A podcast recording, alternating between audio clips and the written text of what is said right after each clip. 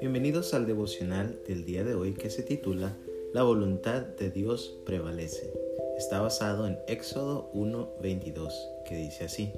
Entonces Faraón mandó a todo su pueblo diciendo, Echad al río a todo hijo que nazca y a toda hija preservad la vida.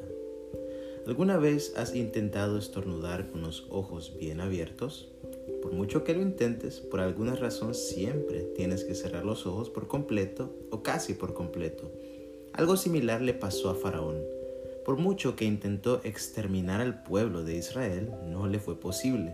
Primero les oprimió, después intentó conducir un infanticidio a escondidas y ahora decreta públicamente que todo niño que nazca a los hebreos sea echado al río. La dureza de su corazón y su terquedad era tanta que no le importó exponer a nivel de toda la nación sus órdenes de matar bebés lanzándolos al río. Quería imponer su voluntad a como diera lugar. Sin embargo, cuando Dios dice lo contrario, no hay poder humano ni sobrehumano que se pueda resistir u oponer. La voluntad de Dios siempre prevalece.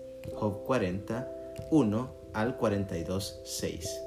De hecho, Dios hizo prevalecer tanto su voluntad ante Faraón que la propia hija de Faraón violó el decreto de su padre al tener compasión de un bebé hebreo que se encontró en el río.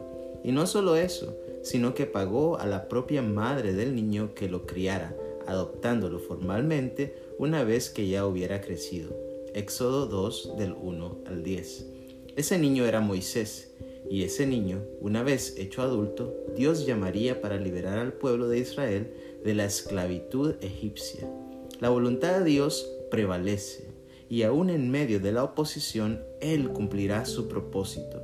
Eso lo podemos ver claramente en la, en la vida de Moisés y en la vida misma de Jesús que sufrió toda clase de oposición, de humillación, de tortura, de traición y hasta la misma muerte por amor a nosotros, para que a través de su sacrificio la ira de Dios que nosotros merecíamos fuera cargada por él. Isaías 53, 3 al 12.